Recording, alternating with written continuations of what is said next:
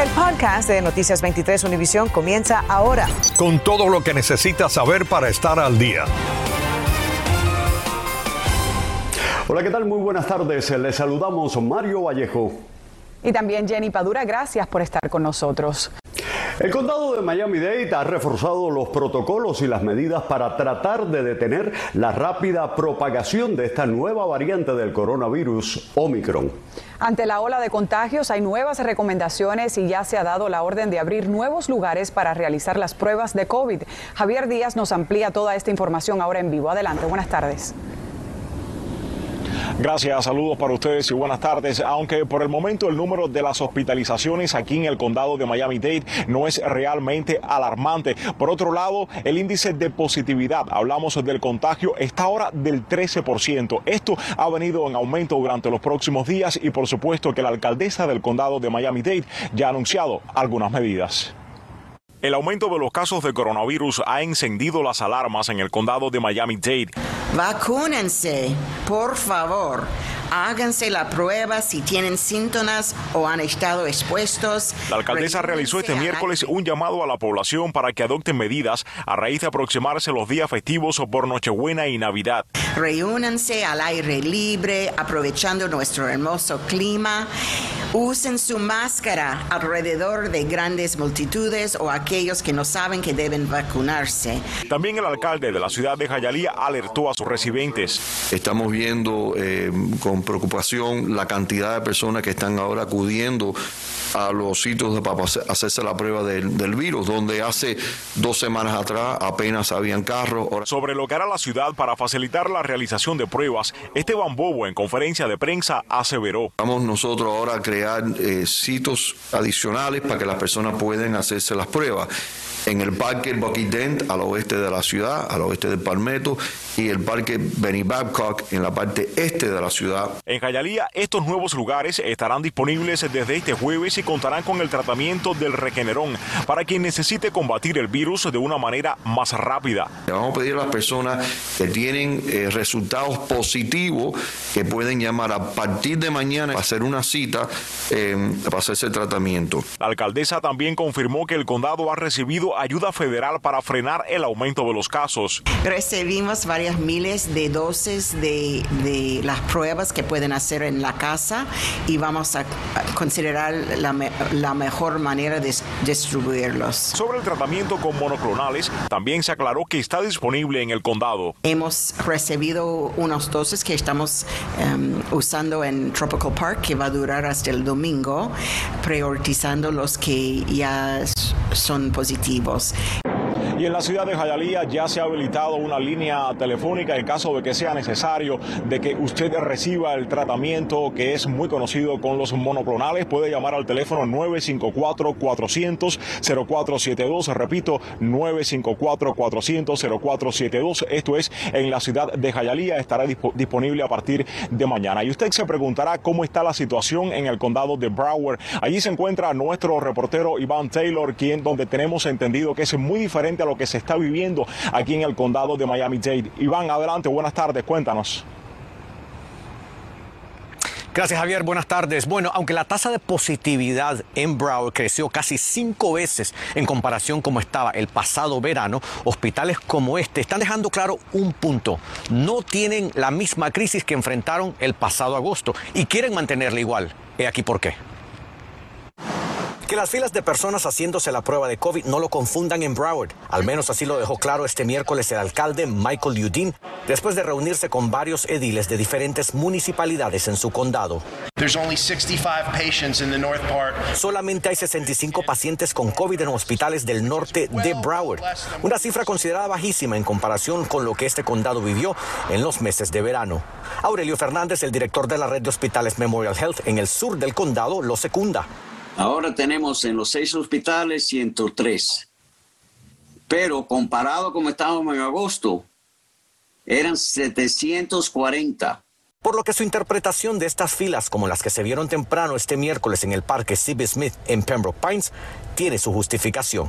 Este variant eh, crece muy rápido y es, ah, pero no es tan crítico como la que estábamos en el Delta. Nosotros en Broward County estábamos al 3% y como eh, estamos ya hoy al 18% positivo. Don't use the emergency rooms as the first line of defense. El alcalde Yudin subrayó, no se dirija de inmediato a una sala de emergencia si tiene síntomas, consulte primero a su médico. Esta vez se persigue no saturar estos lugares. Memorial Health confirma que ya entró en efecto la medida que prohíbe visitar pacientes en los seis hospitales de su red, a menos que se trate de una situación de vida o muerte. La otra excepción, el nacimiento de un bebé. En cuanto a si será exigido usar mascarillas en edificios públicos como este, aún no han tomado esa decisión. El edil estableció que un 81% de los empleados condales están vacunados, pero que ellos sí deberán seguir usando mascarillas por tiempo indeterminado. Y sobre el tratamiento monoclonal conocido como Regeneron, dejaron claro de que aquí no hay escasez. No obstante, el alcalde subrayó que le pedirá a Tallahassee que le envíen más. Ahora, también queremos decirle de que el mensaje en el sur de la Florida, en todo el sur de la Florida, sigue siendo el mismo. Vacúnese. Si no lo ha hecho y usted vive aquí, pues aquí le ponemos una plataforma a la que se debe dirigir para saber cuáles son los centros disponibles. Entre a broward.org, línea inclinada, coronavirus. Informándoles en vivo, Iván Taylor, Noticias 23, Univisión. Gracias, Iván. Por otra parte, el gobierno de los Estados Unidos acaba de activar un nuevo plan de emergencia para enfrentar el avance de Omicron en el país. El plan incluye nuevos sitios de vacunación, pruebas y personal médico disponible. A su vez, el gobierno pide que se mantengan las medidas de precaución, se prioricen las vacunas y el uso de mascarillas en público. El condado de Miami-Dade reportó un nuevo repunte con una tasa de positividad de más del 12% en los últimos siete días. Y por su parte, la FDA aprobó este miércoles la primera pastilla contra COVID-19, un medicamento de Pfizer que los estadounidenses podrán tomar en casa para evitar los peores efectos del virus. El medicamento Paxlovid es una forma más rápida y económica de tratar las infecciones tempranas por COVID-19, aunque los suministros iniciales serán limitados. Infórmate de los principales hechos del día. En el podcast de Noticias 23, Univisión. La policía de Coral Gables arrestó a un hombre hispano de 34 años a quien acusan de abusar sexualmente de una mujer. El hombre estaba bajo probatoria por un caso similar por el cual fue condenado a 10 años de cárcel. Aquí les cuento de quién se trata. Hasta un estacionamiento subterráneo, dice la policía que Gary Alexander Arroliga arrastró a la víctima bajo amenazas de muerte y luego abusó sexualmente de ella. El incidente ha generado preocupación en el vecindario. Estoy muy asustada, o sea, de verdad que no, no, no espero algo así, caminar en la calle y que te pase algo así, o sea, no, no, no me, no me lo esperaba. Ocurrió en el área de la cuadra 1500 y la calle Salcedo el domingo a las 6 y 25 de la mañana, cuando la víctima caminaba hacia su casa. Según el reporte policial, el sospechoso la agarró por el cuello y la obligó a practicarle sexo oral. Pudo escapar, corrió una cuadra del, del, incidente. El sospechoso la siguió y forcejearon. La víctima pudo escapar finalmente.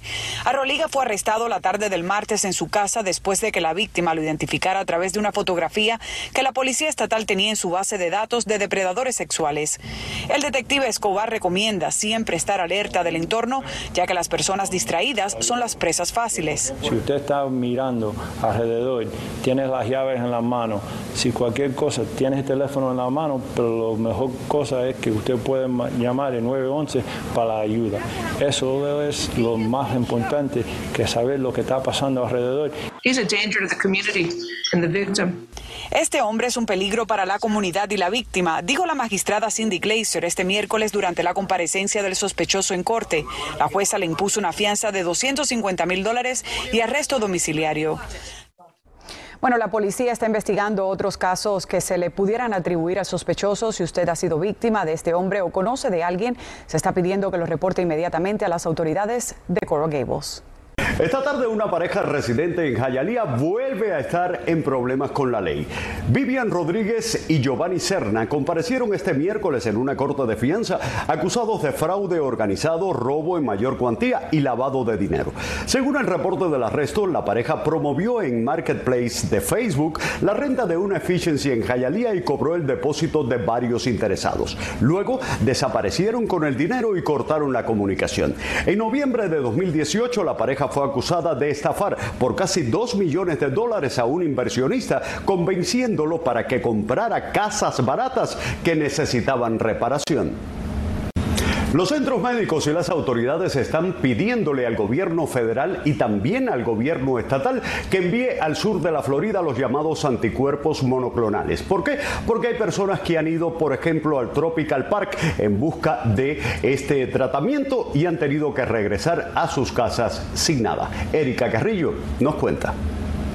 La gran demanda por el tratamiento monoclonal de anticuerpos ha forzado a Miami-Dade y a Broward a limitar las dosis porque escasean, mientras los contagios por COVID repuntan con un promedio de 7 mil casos diarios en Florida.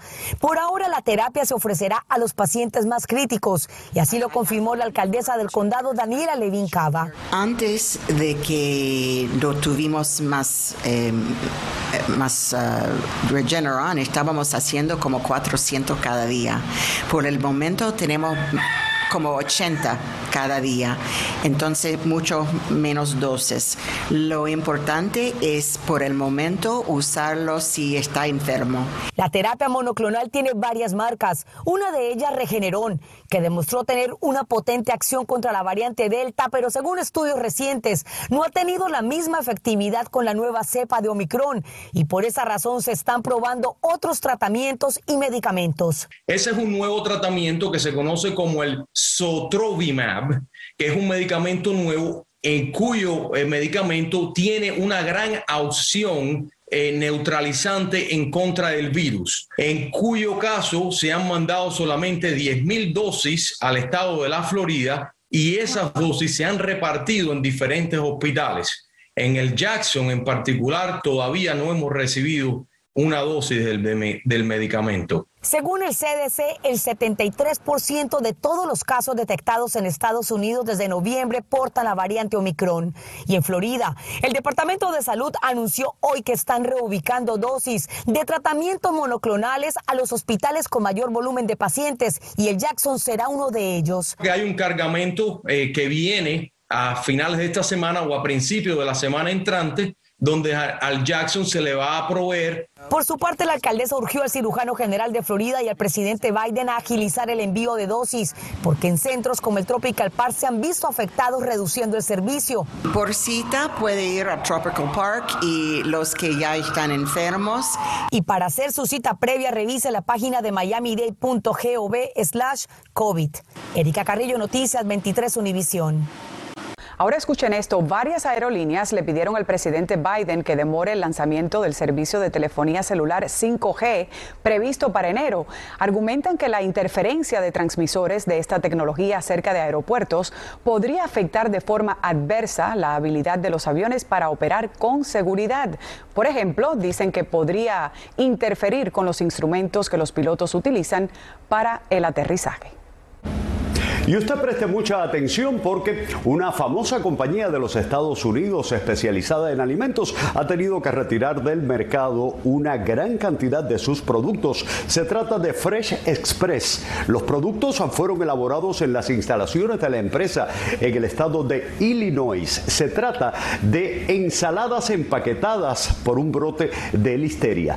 Se trata de los artículos de ensalada fresca con los códigos de productos Z324 a Z3 350. Se aconseja a los consumidores que devuelvan los productos retirados en el mismo lugar donde lo compraron. Bienvenidos a la información deportiva. Ayer en el FTX Arena del Downtown, el Miami Heat jugó un excelente partido ante unos Pacers de Indiana que no pudieron detener el empuje ofensivo de la tropa de Rick Spolstra. Tyler Hero no perdió tiempo en su regreso al tabloncillo después de tres partidos fuera y lideró la ofensiva con 26 en la jornada. Más importante aún, Duncan Robinson fue su digno émulo con la misma cantidad de cartones a su hoja personal, con el estímulo especial de que 18 de ellos llegaron en tiros de larga distancia, algo que Robinson no lograba desde hacía ya un buen rato. Otro que ha estado mejorando con cada partido es el centro Omer Seven, que mostró gran efectividad debajo de las tablas, apoderándose de 13 rebotes, dos robos de balón y par de bloqueos. Kyle Lowry volvió a distribuir el ataque, que esta vez se movió a la velocidad que él está acostumbrado, y sus tres asistencias son el mejor ejemplo de ello.